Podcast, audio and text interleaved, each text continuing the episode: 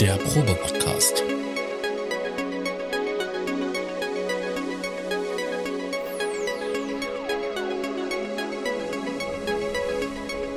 Ein Podcast beim gemütlichen Talk im Proberaum.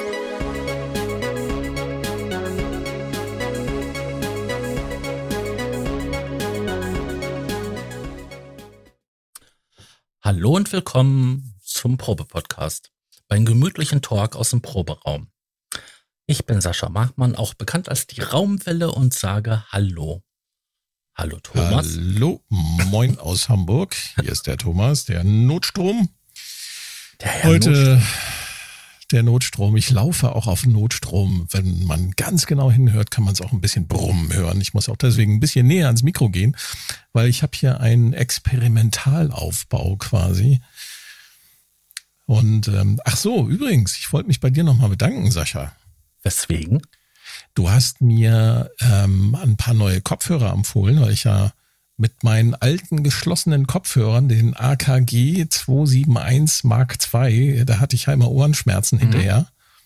Ja. Vor allem beim letzten Mal, als wir da mit, mit Modulator und mit DIN aufgenommen hatten, da waren drei Stunden die Kopfhörer tragen, hat ein bisschen wehgetan ja. an den Ohren. Ich habe mir äh, dann daraufhin mal deine Empfehlung einfach bestellt. Mhm. Und ich muss sagen, äh, zu dem Preis, äh, geil.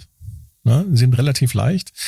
Die Superlux HD 660 Pro. Mhm. Ausgezeichnet, muss ich sagen. Vielen Dank. Ähm, das ist ein Geheimtipp bei den äh, Podcastern. Echt? Mhm. Auch das. Da, jetzt, ähm, aber jetzt nicht mehr.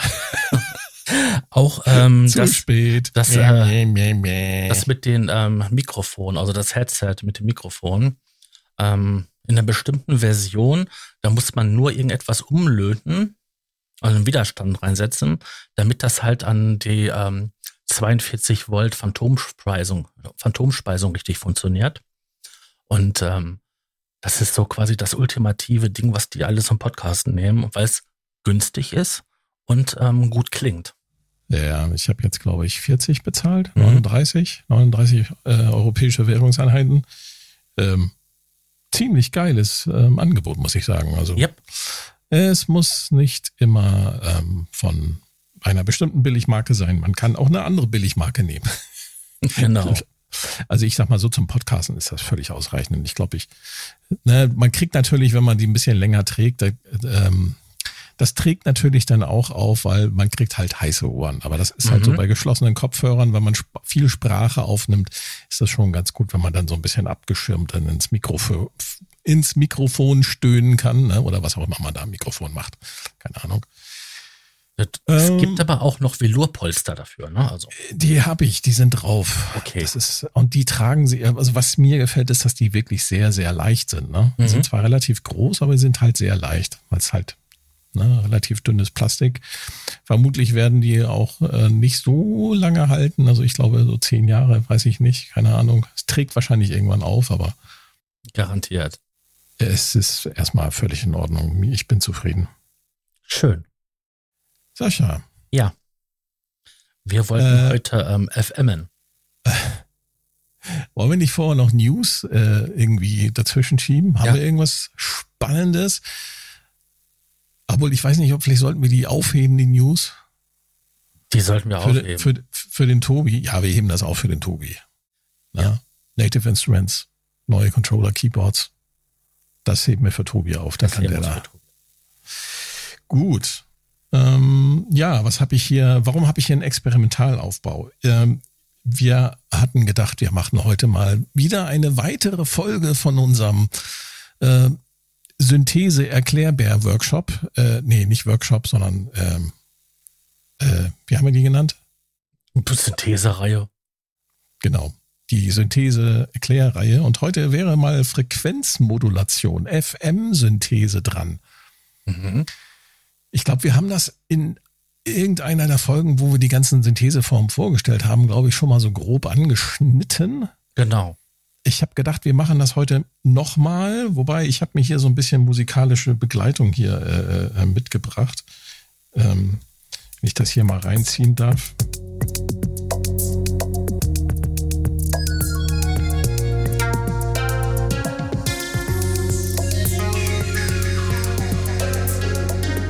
FM-Synthese.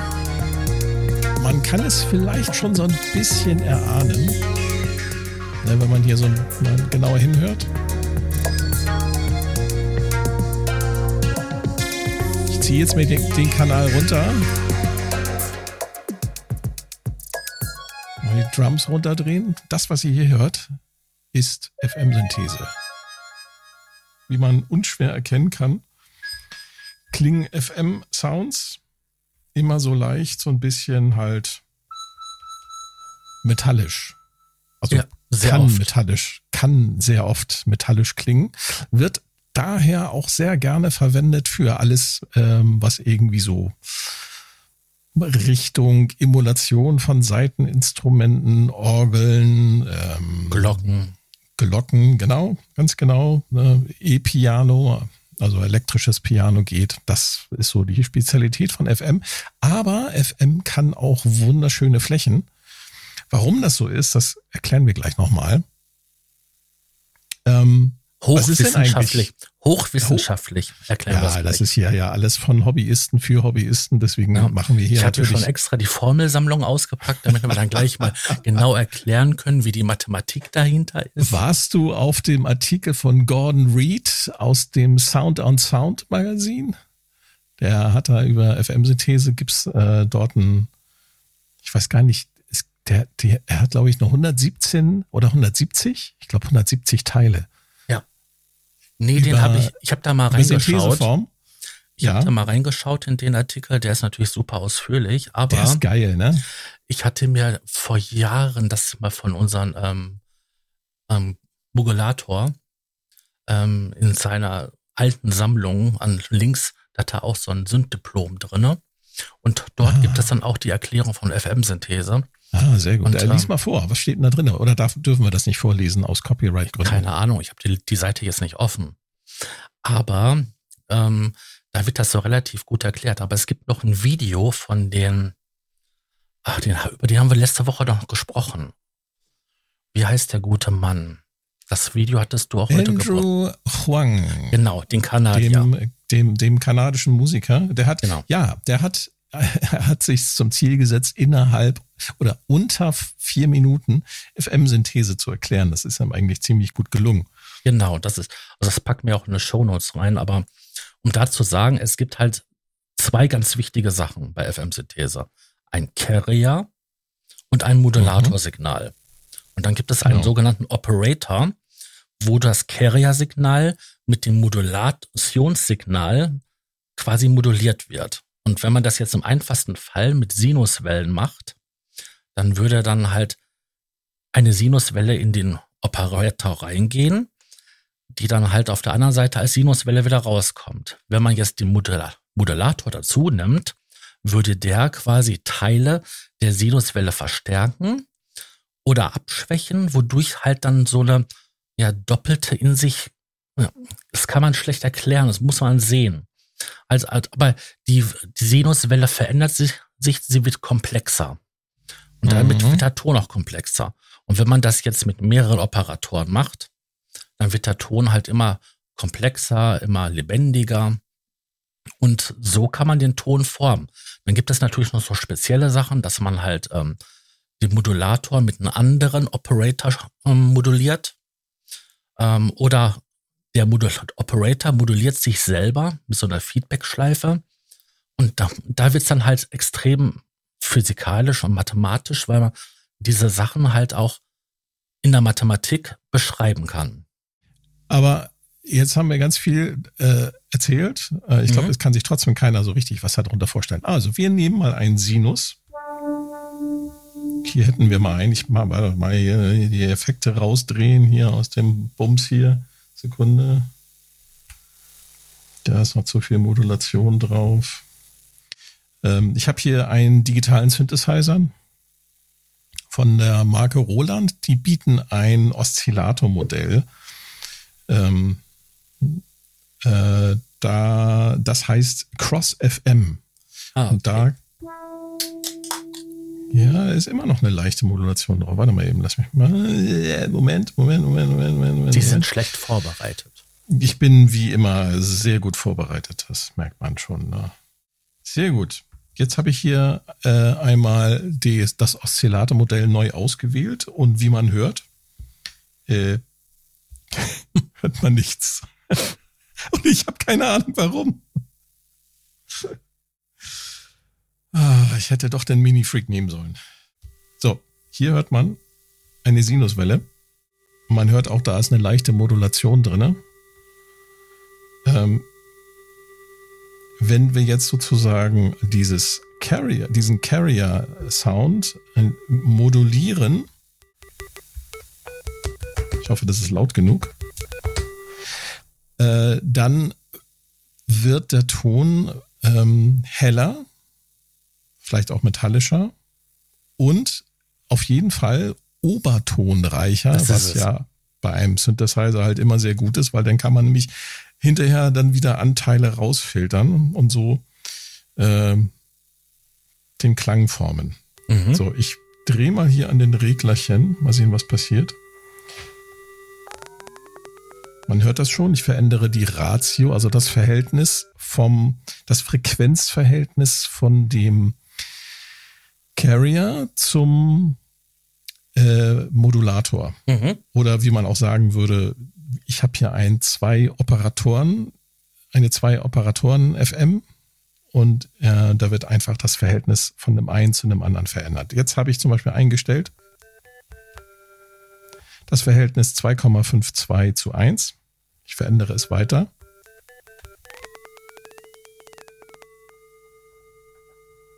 Es wird ein bisschen lauter. Ich ja, schriller. Auf jeden Weil Fall schriller, genau. Obertonreicher. Man hört das.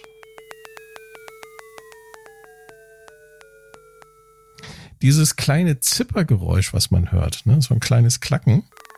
Das ist, wenn du die Parameter durchgehst. Das, das liegt daran, dass er nicht stufenlos die Parameter durchgeht, sondern es ist halt ein digitaler Synthesizer. Und dieser Roland Synthesizer hier, den ich hier vor mir habe, der ist halt darauf ausgelegt, halt immer chromatisch korrekt äh, zu spielen. Wenn man das mit einem analogen Synthesizer machen würde, dann würde man auch alle Zwischenfrequenzen mitnehmen, mhm. stufenlos. Na, manche digitale Synthesizer ähm, interpolieren auch, um das zu simulieren. Ja, und dann würde es natürlich entsprechend anders klingen. Wobei man ja noch sagen muss, es ist ja nicht nur dieses Mischungsverhältnis zueinander, sondern die Lautstärke spielt ja auch eine Rolle. Also Richtig. Die, Veränder die Veränderung des ursprünglichen Signals, also der ursprünglichen Sinuswelle, wie stark die Veränderung ist, bestimmt ja die Lautstärke des Modulators. Ja, genau.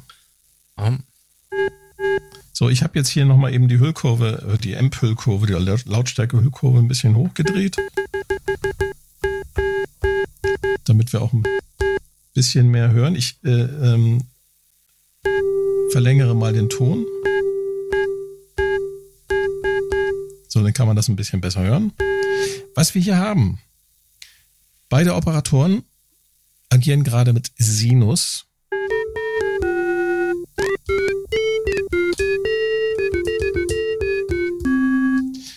Das klingt schon so ein bisschen nach Orgel, ne? Mhm. Dann, was man noch machen kann, man kann natürlich den Oszillator selber noch mal ein bisschen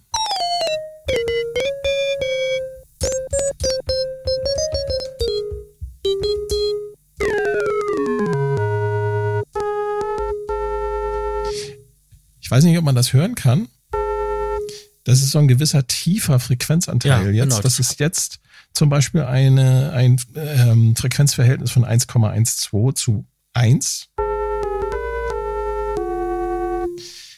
Da kommen wir später nochmal dazu, aber das kann man halt auch nutzen, also etwas niedere ähm, äh, Modulation, um halt Bässe zu erzeugen. Ne? Ja, da gibt es ja einige sehr bekannte Bässe, die halt ähm, Bass-Sounds, die in den 80ern sehr gerne ähm, genau. verwendet wurden. Jetzt machen wir folgendes. Jetzt machen wir etwas, was wir zum Beispiel bei den klassischen FM-Synthesizern aus den 80ern nicht machen konnten. Ja, wir verändern die Wellenform des Carriers. Jetzt haben wir zum Beispiel einen Sägezahn genommen. Mhm. Nochmal Sinus. Sägezahn und es wird automatisch noch obertonreicher, wenn ich jetzt hier die, die Ratio nochmal verändere. Sinus, Sägezahn. Man hört, es ist, klingt halt noch heller. Ich kann aber noch mehr Wellenform, Rechteck. Ne, das klingt dann fast schon wie so ein äh, Hartsync äh, oder wie ein, ähm, wie ein Ringmodulator.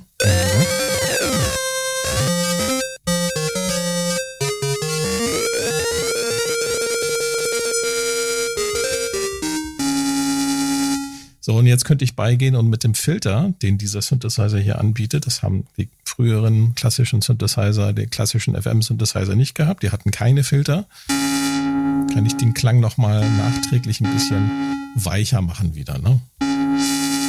Hier mit aufgedrehten Cut-Off, mit leicht geschlossenem. Ähm, aber nicht nur das, ich kann auch von bei diesem Modell meinen Modulator, also meinen, meinen zweiten Operator, auch in der Wellenform verändern. Das hört man jetzt nicht so gut. Ich nehme mal, ich nehme mal ein bisschen, das ist der Sinus als Modulator. Das ist ein klassischer Sägezahn. Also du simulierst jetzt einen Sägezahn, also du modulierst jetzt einen Sägezahn mit Modul ich, ich moduliere jetzt als Carrier ein Rechteck ah, okay. mit einem Sägezahn-Modulator. Mhm. Und Verhältnis 1,19 zu 1. Damit haben wir so ein bisschen an der Oberfläche gekratzt. Ne? Also das bietet ja schon ach, ne, auch schon durch das Filter, was dahinter geschaltet ist. Und wenn man sich jetzt noch vorstellt, okay, wir können, ihr habt gehört, äh, man kann da auch noch äh, an den Hüllkurven drehen.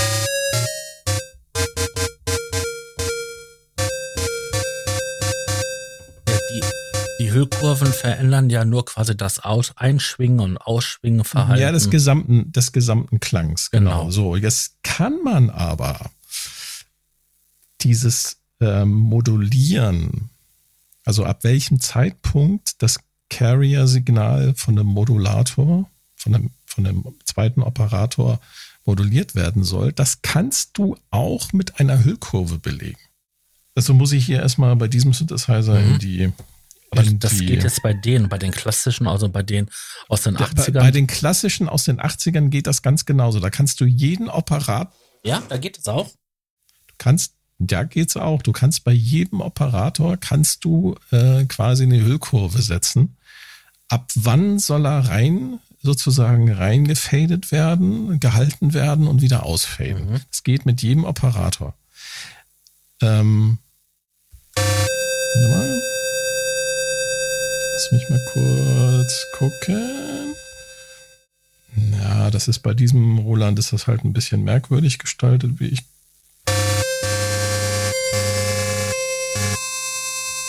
Du kannst eine Pulsweitenmodulation einstellen.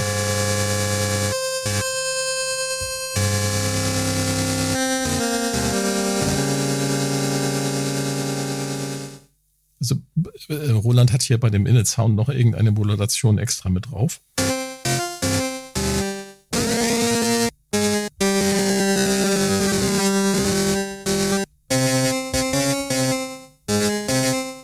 Mhm. Das Ganze ist natürlich ziemlich menülastig. Das könnt ihr euch vielleicht vorstellen. Weil so ein FM-Synthesizer hat natürlich entsprechend viele Parameter. Nur mal, um mal kurz so einen Ausblick zu geben. Ich, wenn ich mich nicht irre, ich bin mir sicher, dass irgendwelche äh, Zuhörer, die sich da besser auskennen als äh, wir beide, uns da wahrscheinlich korrigieren werden. Aber soweit ich weiß, hat er zum Beispiel der klassische 8-Operator FM-Synthesizer Yamaha FS1R mhm. aus den äh, frühen 90ern. Der hatte, glaube ich, über 2000 Parameter und Yamaha haben das Ganze über eine ein, nee, zwei Höheneinheiten, glaube ich, oder sogar nur eine Höheneinheit, eine Höheneinheit. 19 Zoll Rack-Gerät zur Verfügung gestellt. Und mit einem Drehregler, mit einem Encoder, mit einem Endlos-Encoder und irgendwie äh, zehn Buttons, die man da drehen konnte und vier äh, normalen Potis. Das, das war alles, was man als Bedienelemente hatte.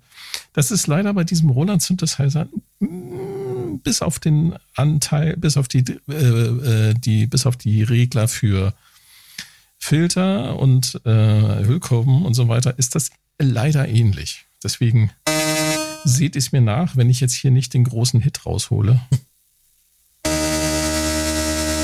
Ich schraube hier mal so ein bisschen wild an den Parametern.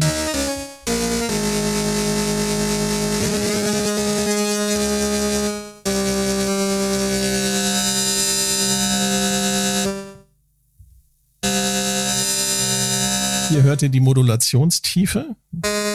Hier wenig Modulation. Also vom einem Operator auf den Carrier.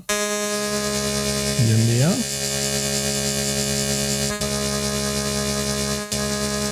Und jetzt bringe ich da eine quasi eine Hüllkurve auf.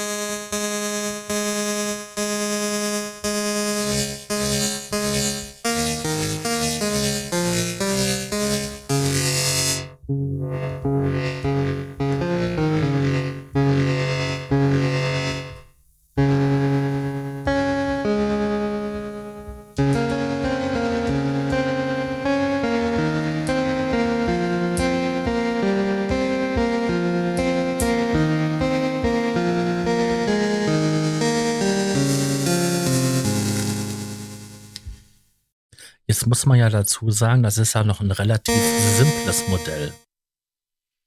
Ja. Es gibt ja die weitaus komplexeren, also der DX7, der in den 80ern groß war, der hatte ja ähm, die, der DX7 hatte ähm, sechs Operatoren.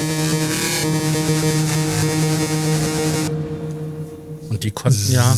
Sechs Operatoren, genau. genau. Der moderne, die, die modernen, die ganz modernen FM-Synthesizer von Yamaha, das wäre dann der Montage und auch der Mod Mod X heißt der, glaube ich. Ja. Mod X, Mod, Mod X, Mod, Mod, Mod X6, keine Ahnung, irgendwie so. Ähm, die, die haben, auch sechs Operatoren. Nee, die haben acht. Die, ah, oh, äh, Entschuldigung, die haben acht Operatoren, die haben aber auch ein digitales Filter und man kann dort Sounds auch noch layern mit ähm, Samples. Mhm, und du kannst als ähm, Modulationssignal quasi ähm, ein Sample verwenden. Das konntest du aber auch schon im ähm, den Im SY, SY ähm, 77 genau, und im 9. S, SY77, SY99 und EX5. Ja, da konntest du das auch, genau. Ja, genau. Also das, das sind so die Klassiker. Der klassische FM-Synthesizer, den eigentlich, also viele Leute kennen, das ist, wäre der ähm, Yamaha DX7. Ähm, Rolands Antwort darauf war der, war der äh, D50, ähm, wo sie aber mit, mehr mit Sample-Material gearbeitet haben und weniger mit FM-Synthese. Das ist so ein bisschen, hm, so, so, so ein bisschen hybrid. Äh, der DX7 ist halt sehr bekannt, weil man den, wenn man sich die ganzen Pop-Hits in den der 80er anhört, man hört den überall. Man ja. hört überall den DX7 raus. Also dieses klassische, diese, dieses, dieses DX7 E-Piano, was eigentlich ein, ein quasi eine nachprogrammierte Version eines ähm, nicht eines Wurlitzers. Wie heißt das Ding? Rode? Ja, genau, eines Rhodes sein soll. Ähm, hat man halt überall gehört. Ne? Mhm, das und dann halt diese bestimmten Bässe. Ja, das nur von Erasure, Yazoo, wie hießen sie noch? Was gibt's noch? Ähm, mal. Erasure, Erasure. Ähm, Pet Shop Boys. Pet Shop Boys, genau. Mhm, oder Kate Bush oder wie hieß sie noch hier? Äh, äh, äh, ähm, die ganzen ähm, Produktion von und mit Doc Aitken Waterman, ne, Rick, Rick Astley und äh, so viele andere mehr. Also der DX7 war wirklich überall. Man muss auch sagen, das ist einer der meistverkauftesten Synthesizer überhaupt. Ist das so? Das mhm. wusste ich gar nicht. Interessant. Das Fiese ist, ähm, kann da jetzt technisch nicht, äh, nicht im Detail drauf eingehen, aber das Fiese ist halt, dass das eigentlich kein FM-Synthesizer ist. Das ist auch nochmal das Verrückte dabei. sondern ähm, Meinst Phasenmodulation? Es, ist, genau, es ist eigentlich ein Phasenmodulations-Synthesizer. Aber man nimmt es halt nicht so genau, weil das Endergebnis ist eigentlich im Grunde genommen recht ähnlich. Für die Mathematiker unter uns, die mögen sich mal bitte auf Sound on Sound ähm, den Artikel von Gordon Reed zu, zur FM-Synthese durchlesen. Da hatte er wirklich in allen technischen Details inklusive mathematischer Formel das Ganze auch nochmal auseinandergenommen. Es ist äh, ähm, sehr interessant. Da werden die Unterschiede auch nochmal erklärt. Was man, du hast es vorhin schon angeschnitten, Sascha. Ähm, dadurch, dass man mehr als zwei Operatoren hat, ne, mhm. das hier ist ja, was wir hier haben, relativ simpel.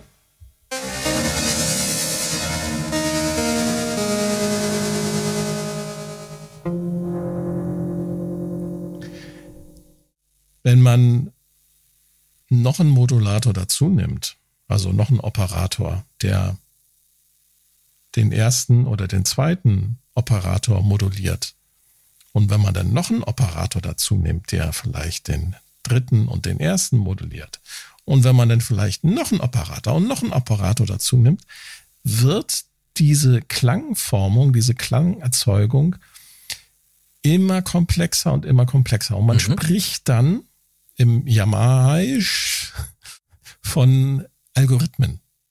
Ja, das ist ja die Verschaltung. Das ist diese Versch genau, das ist die Verschaltung, welcher Operator moduliert welche anderen Modulatoren, beziehungsweise äh, wer, äh, welche Operatoren ähm, äh, modulieren sich gegenseitig. Mhm.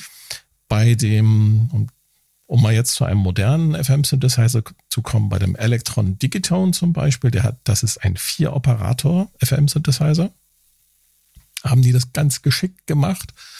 Ähm, da haben sie äh, das sogar so gewählt, dass zwei der Operatoren eine Ausgabe erzeugen können. Und dann kannst du die beiden Operatoren, die dann durch zwei andere Operatoren halt ähm, moduliert werden können, kannst du im Mischverhältnis zueinander auch nochmal in die hm. Ausgabe sozusagen mixen. Das ist das Besondere bei dem Digitone. Das haben ganz viele Leute, äh, die sich den nur ganz oberflächlich angeschaut haben, gar nicht verstanden. Aber wenn man sich mit dem Ding mal so ein bisschen beschäftigt, das haben, da haben die sich schon sehr viele Gedanken gemacht, die, die äh, Kollegen von Elektron damals. Weißt du, wo man ähm, vier Operatoren FM-Synthese total oft und viel findet. Im Dubstep. also ein Genre spezifisch, okay. Nee, in ähm, günstigen, ähm, sagen wir mal so, 90er und Anfang 2000er ähm, Keyboards. Mhm. Da war nämlich überall so ein bestimmter Yamaha-Chip drin. Mhm. Ähm, dann auf äh, Soundkarten also so ähm, Consumer-Soundkarten, so Soundblaster, das wird ja bestimmt einigen Leuten was sagen. Da war nämlich der Soundchip für die ähm, MIDI-Sektion war ein ähm, vier Operations am FM-Synthesizer mit 16 Parts, muss man dazu sagen. Also 16 mal halt diese vier Operations-Synthese. Und ähm, diesen Soundchip, den findet man in so vielen verschiedenen Geräten und ähm, der wird heute sogar noch verwendet in, ähm, ja, im, im Retro-Computerbau, ähm, dass der sogar gefälscht wird. Es gibt eine Firma, ich weiß gar nicht, wo die herkommen, aber ich glaube, das sind Franzosen. Äh, nein, nicht Aturia, sondern Ölektrön, ähm, wie heißen sie? Helf mir mal. Sascha heißen die Elektron, Elektron, Elektron? Ich weiß nicht, wen du meinst. Du weißt nicht, wen ich meine. Das ist äh, nicht gut. Twisted Electrons. Oder wie die Franzosen sagen, Twisted Electron. Die haben genau von diesen äh, ähm, Chip, von diesem FM-Chips, haben die welche genommen die werden nämlich, wie du schon sagtest, immer noch produziert und haben die in einen Synthesizer reingebaut, mhm. beziehungsweise sogar in zwei Synthesizer. Du kriegst ja, diese Chips, wollte ich nur kurz mal einwerfen, in verschiedenen Versionen. Du kriegst die einmal wirklich so als so ganz grobe ähm, äh, Käfer, also richtig große ähm, Chips, die aussehen wie so kleine Prozessoren, aber länglich, ne? So wie halt so ein, mhm. so ein ähm, 1,86er oder so. Ja, so in der Länge. Und dann mhm. kriegst du die heutzutage auch als, als ähm, SMD-Bauteil. Da sind die kleiner wie der Fingernagel am kleinen, am kleinen, am ja, kleinen genau. Finger. Und ich weiß jetzt nicht genau, was sie verbaut haben, aber ich schätze mal, dass sie die großen Käfer verbaut haben. Ähm, weil äh, Twisted Electrons, äh, Twisted Electrons haben nämlich einen Synthesizer gebaut, der heißt Mega FM. Genau. Das ist, sag ich mal, einer der wenigen FM-Synthesizer, der wirklich viele Bedienelemente hat. Mit vielen Schiebereglern, vielen Drehreglern und du kannst, äh, und die Algorithmen sind auch auf die, das Gehäuse aufgedruckt, wie bei vielen anderen FM-Synthesizern auch. Und du kannst, ähm, ja, da haben sie halt diese, diese Yamaha FM-Chips genommen dafür und die kommen aus dem Sega Mega Drive. Das ist das Besondere an dem Mega FM. Genau, aber das ist immer der gleiche Soundchip. Es ist immer der gleiche Soundchip, aber da gibt es auch unterschiedliche Versionen, wie du schon sagtest. Und die mhm. haben eine Mark I-Version, die hat einen sehr dreckigen, ähm, man könnte schon sagen, einen Lofi-Sound. Rauscht auch wie Sau. Aber mhm. das ist genau das, was viele Käufer von diesem Synthesizer so sehr an diesem Instrument schätzen. Und es gibt eine neuere Version, die Mark II, die ist, klingt ein bisschen sauberer. Ähm, ja, und also man kann das Ding tatsächlich dann wie so eine alte, wie so ein altes Sega Mega Drive klingen lassen, wenn man das möchte. Mhm. Äh, aber du kannst den halt auch ganz gezielt halt so einsetzen, dass der äh, fette Dubstep Wobble-Bässe produziert oder ähm, richtig schmutzige Dub-Chords für äh, Dub-Techno. Also man geht eine ganze Menge mit, mit diesem Teil. Ich, ich liebäugle immer wieder mit diesem Synthesizer. Das mhm. wäre so, wenn wir nochmal so eine Liste machen, äh, wir nochmal eine, so eine Reihe machen mit so Synthesizern, die du immer in deinem Warenkorb hattest, aber immer wieder ausgepackt hast, das wäre so ein Kandidat für mich. So ein Twisted Electrons Mega FM. Mhm. Ich stehe immer kurz davor, den zu kaufen, aber dann so im letzten Moment denke ich so, nee, ich eigentlich bin ich ja nicht so der FM-Synthesizer-User, äh, wer meine Musik kennt. Das ist halt, passt irgendwie nicht zu, diesen, zu diesem Gerät, sag ich mal. Ähm, es gibt ja die, einmal die Hardware-Seite. Natürlich gibt es diese Dinger ja auch als Software. Und genau. ähm, da gibt es sogar jede Menge. Und da gibt es sogar tatsächlich ähm, Emulation, die diesen Chipsatz auch noch sogar als VST sozusagen zur Verfügung mhm. stellen. Und man hat sogar quasi diesen Klang damit. Also immer so ein bisschen Videospielmäßig, so ein bisschen billig, würde ich mal sagen. Ja, halt ein bisschen ähm, so digitaler, ein ähm, bisschen mehr Richtung 8-Bit irgendwie. Ja, genau. Aber auch nicht so richtig, weil FM-Synthese. Ja, genau. Und es ähm, gibt aber auch, ne, erzähl mal, es gibt aber auch FM-Synthesizer, die Plugins hochwertig klingen, weil ähm, die ähm, das berühmte Schema halt ein bisschen aufgebrochen haben. Und ähm, da fällt mir zum Beispiel bei Tractition gibt es einen, ähm, der hat elf Operatoren. Ich weiß jetzt gerade nicht, wie der heißt, aber. Bei Traction? Ja. Da gibt, es, da einen FM-Synthesizer. Also der Klassiker unter den F unter den ähm, FM-Synthesizer-Plugins ist, finde ich, der Native Instruments FM7. FM7. FM7, ja. Weil der kann nämlich auch DX7-Patches laden. Ja, der Nachfolger davon kann das auch noch, aber der ist ja schon wieder erweitert worden. Mhm. Ja, aber das war also so man, einer mit der, mit der ersten, die wirklich gut geklungen ja, haben auch. Ganz genau, ja, ja.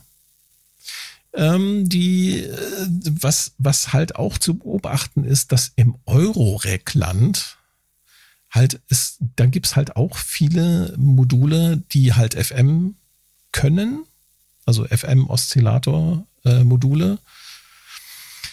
Ähm, da gibt's dann zum Beispiel hier von Mutable Instruments gibt's die äh, und Nachbauten. Da gibt's äh, zum Beispiel den Plates. Der hat ähm, auch hier wie der mir vorliegende Roland Synthesizer. Das ist ein Roland SH4D.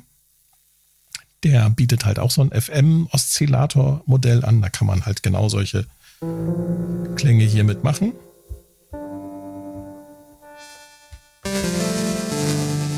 Und habe ich irgendwas vergessen? iOS-Apps.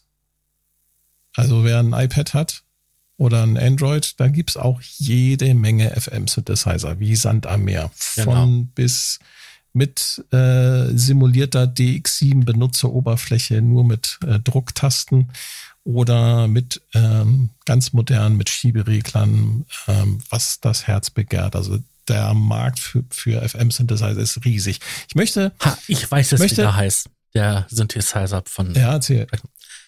Das ist FEM. Ah, der FEM, genau, der FEM, der FEM. Der wird ja, großartig. Als, als Zwölf Operatoren, elf, sagst du. Elf. Elf Operatoren, Wahnsinn. Mhm. Ich weiß gar nicht, also das könnte man jetzt ausrechnen, wie viele ähm, Möglichkeiten das gibt, die Dinger miteinander zu verschalten. Aber das macht natürlich die Synthese wesentlich. Ja, und komplexer. der bietet nämlich, der bietet sogar zwei Sample und auch Noise-Operatoren mit an, die man halt auch da äh, mit in die Algorithmen einbauen mhm. kann. Das ist schon ziemlich gewaltig. Also das ist eine echt eine Waffe, meine Güte. Wahnsinn. Ja, aber da sieht man halt, dass man das ähm, altbekannte Schema halt aufbrechen kann und ähm, weitaus mehr rausholen kann. Ja. Man könnte aber auch hingehen und wenn man so ein Modularsystem hat, und hat jede Menge ähm, ähm, ja, Oszillatoren da und Operatoren, könnte man sich halt ähm, so ein Synthesizer, so ein FM-Synthesizer auch mit, mit ähm, Modulation, ähm, mit Modular-Hardware zusammenbasteln. Hm, das kann man auch machen. Ja, hat man dann zwar nicht so viele Stimmen, aber Genau. Es geht halt, ne? Also bis zu vier Stimmen so ist noch Hand, äh, irgendwie Aber du hast dann auf jeden Fall einen sehr großen Wust an Kabeln. Richtig. Das stimmt. Je komplexer das Signal wird und so. Aber es gibt ein relativ preiswertes Angebot von der Firma Korg, ne, die so heißt wie der Bodenbelag. Ja. Und zwar den Volca FM. Das ist ein äh, relativ günstiger Digital-FM-Synthesizer. Der ist äh, in der alten Version, da gibt es auch zwei Versionen. Die alte Version, die Mark I, äh, die hat vier Stimmen. Mhm. Und die neue Version hat, glaube ich, sogar ähm, sechs Stimmen oder acht Stimmen. Acht Stimmen hat die, glaube ich. Also die Mark II-Version hat acht Stimmen. Und das Ding ist auch patch-kompatibel zum DX7, ist auch ein 7 äh, Operator FM Synthesizer. Ja, stimmt nicht die, die alte Version war dreistimmig, die aktuelle Version ist sechsstimmig. So, so mhm. war das. Ja, mit einem kleinen Step-Sequencer. Ähm, ja, also wenn man hardwaremäßig da so ein bisschen einsteigen möchte, ist das schon ein ziemlich gutes Angebot.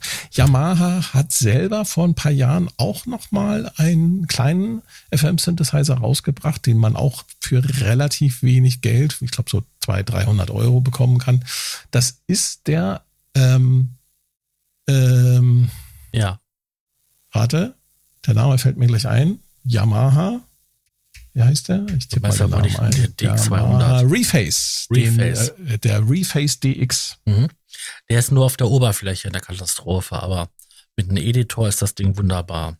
Also von der, von der Oberfläche her, er hat halt so für die, für die Programmierung so Touch-Strips, die multifunktional belegt sind. Ähm, macht nicht so richtig viel Spaß, aber der klingt saugut. Mhm. Achtstimmig polyphon. Äh, ja, und so für, ich sag mal so für 300, 350 Euro kriegt man den auch schon gebraucht. Und es gibt einen Programmierer für den. Mhm.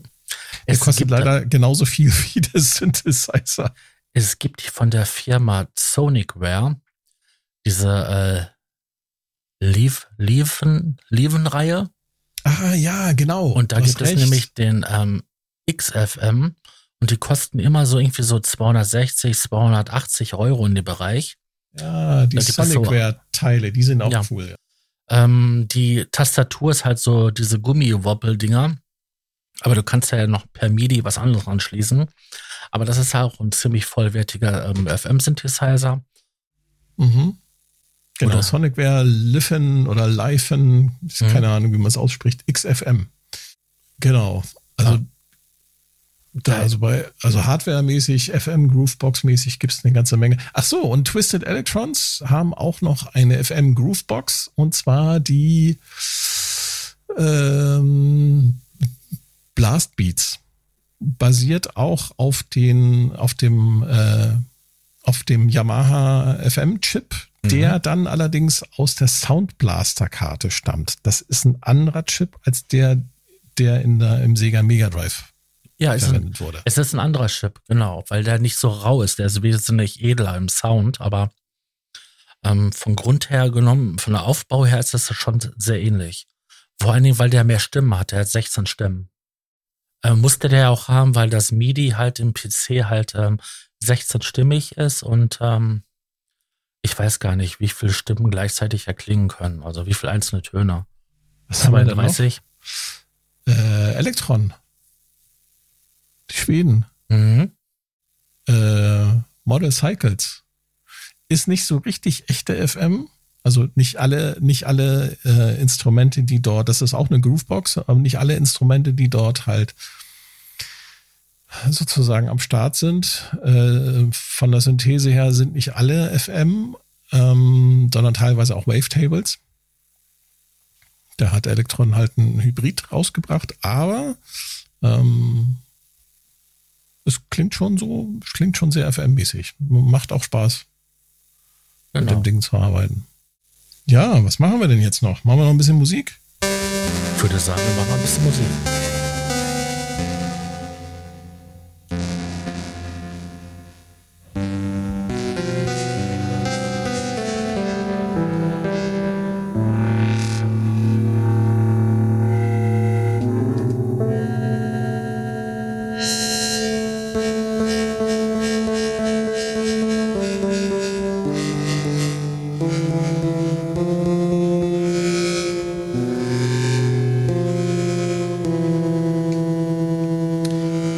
Gesagt, dass man damit auch Flächen machen kann.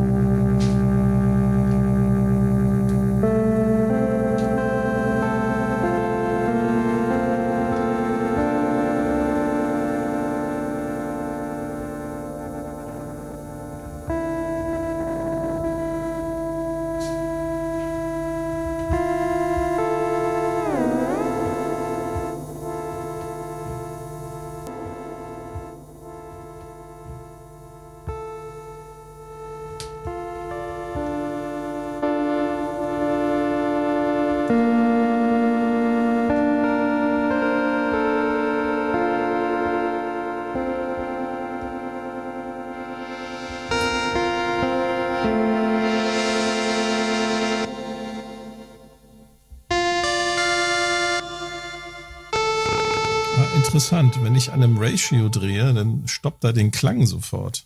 Das ist ja, das ist das Digitale daran. Das ist das Digitale daran. Das wäre zum Beispiel bei diesem Synthesizer ein Nachteil. Das hast du bei so einem FM, äh, bei so einem analogen FM-Synthesizer, der also da so aufgebaut ist, nicht.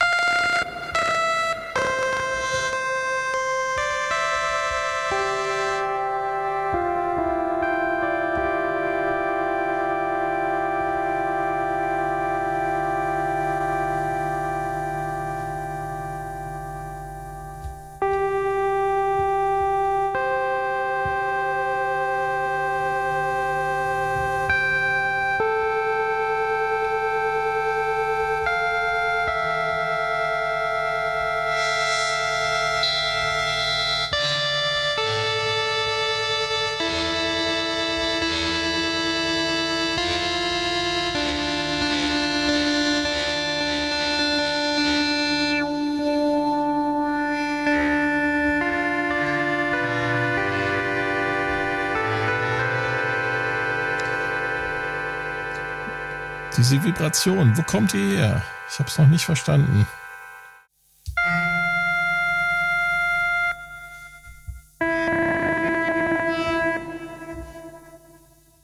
Ich kann es dir nicht sagen. Ich auch nicht. Ja, das ist dann so der Nachteil bei dem, bei dem kleinen Roland hier. Man möchte dann tiefer in die Synthese einsteigen. Das lässt einen nicht.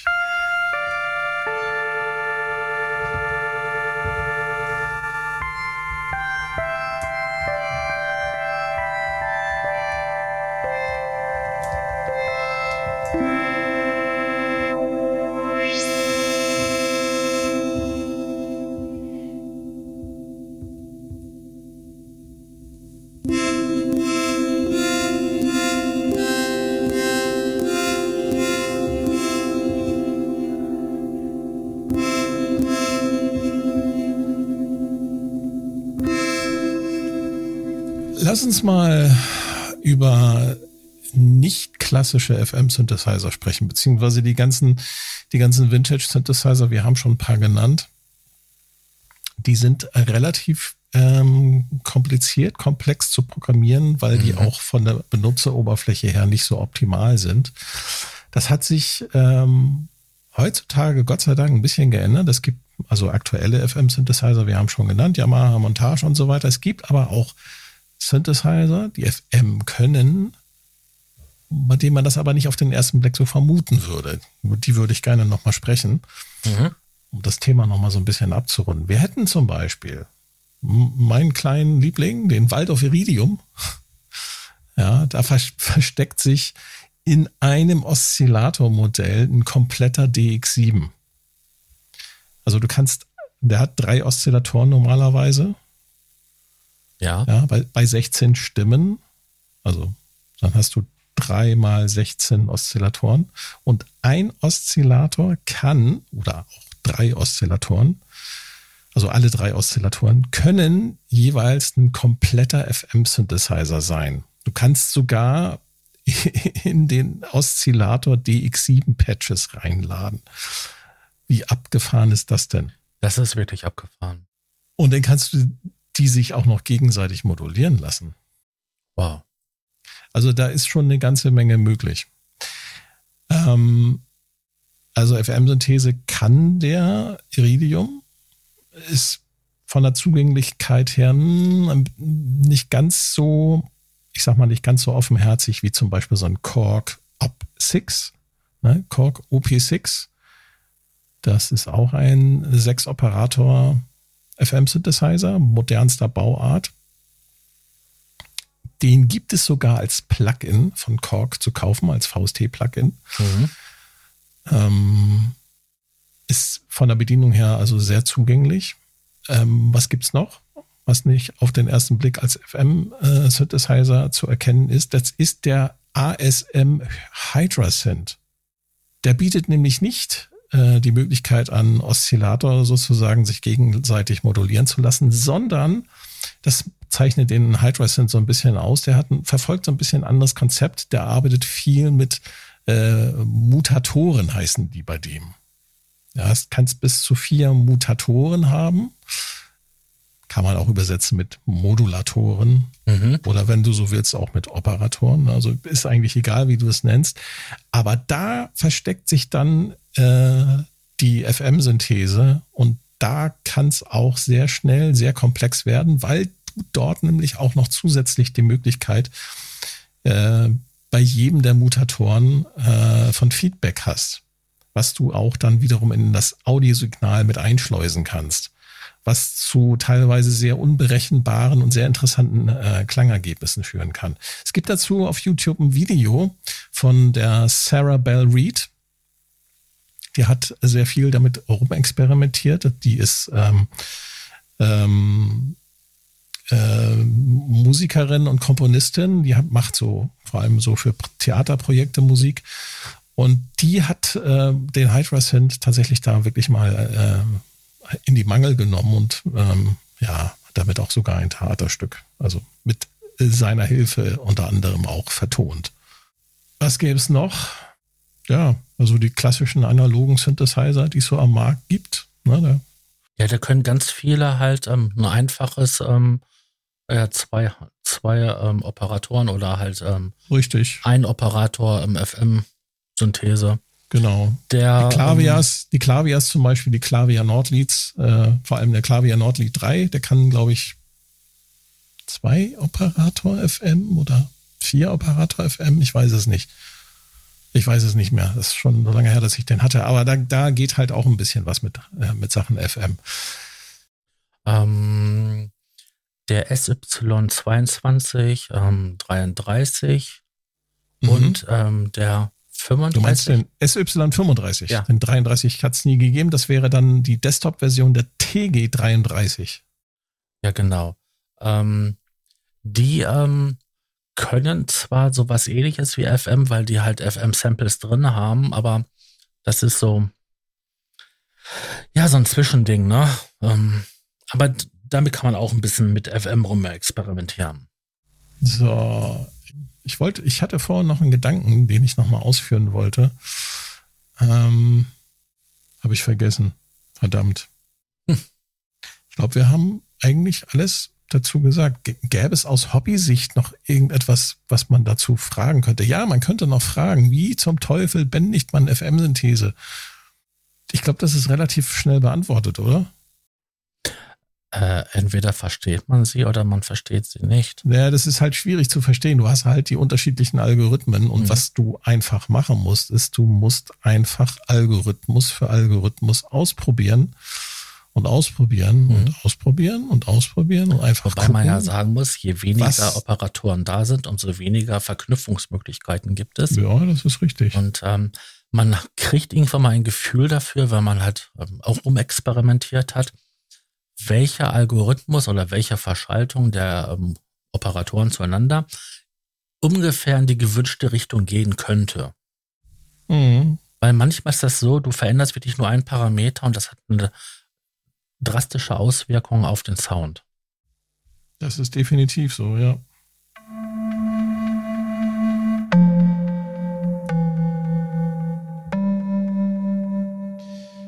Habe mich mal bei den Presets bedient, mhm. weil bei dem Roland ist es so, dass man pro Oszillatormodell auch Patches laden kann.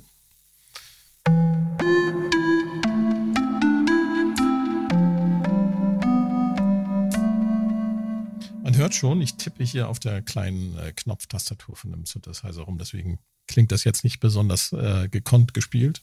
Wenn ich eine richtige Tastatur unter den Fingern hätte, wäre ich wahrscheinlich virtuoser. ähm, ja.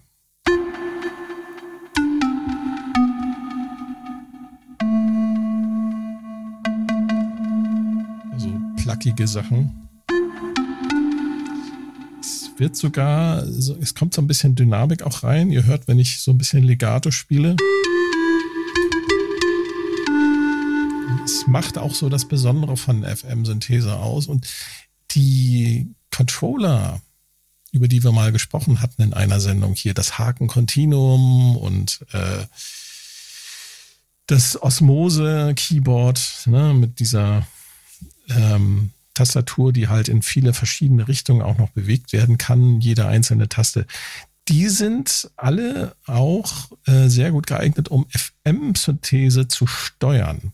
Ja. Weil gerade mit FM-Synthese kann man sehr, sehr fein äh, und mit kleinsten Veränderungen sehr große äh, äh, hörbare Ergebnisse erzielen.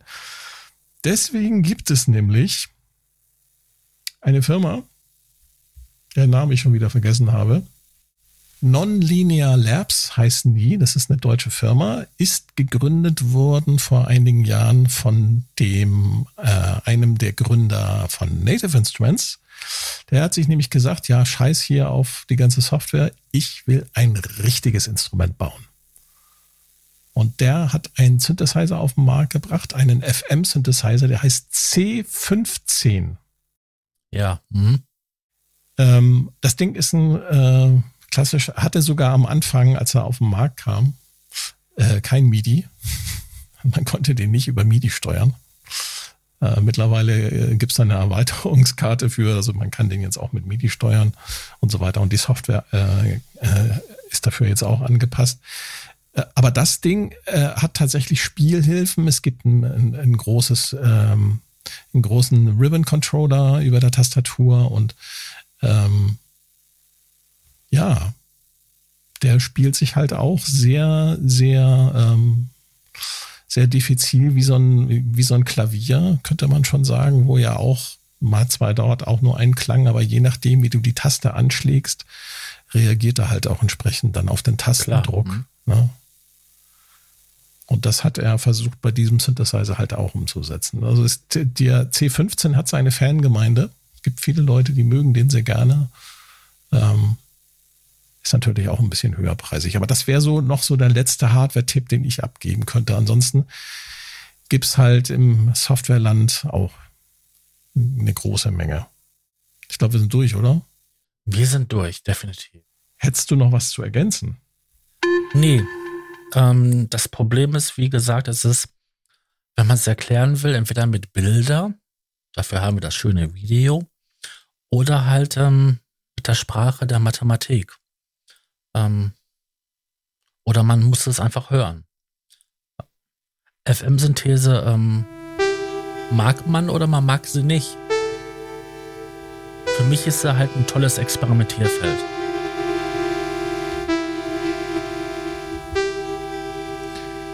In diesem Sinne, schaltet auch beim nächsten Mal wieder ein. Wenn ihr den Sascha sagen hören wollt, der Probe-Podcast. Einen gemütlichen Talk im Proberaum.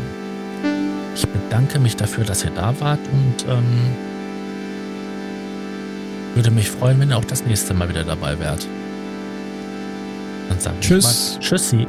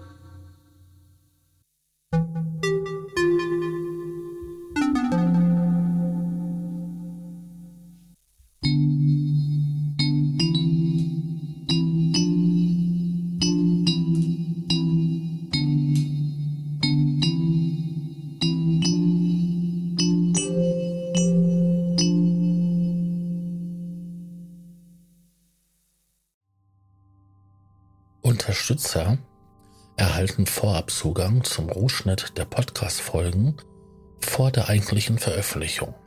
Weitere exklusive Inhalte wie Vor- oder Nachgespräche oder eine Art Tagebuch.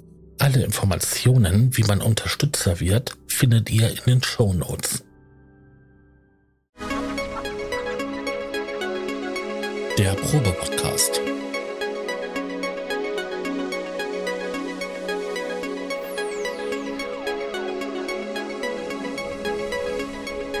Ein Podcast beim gemütlichen Talk im Proberaum.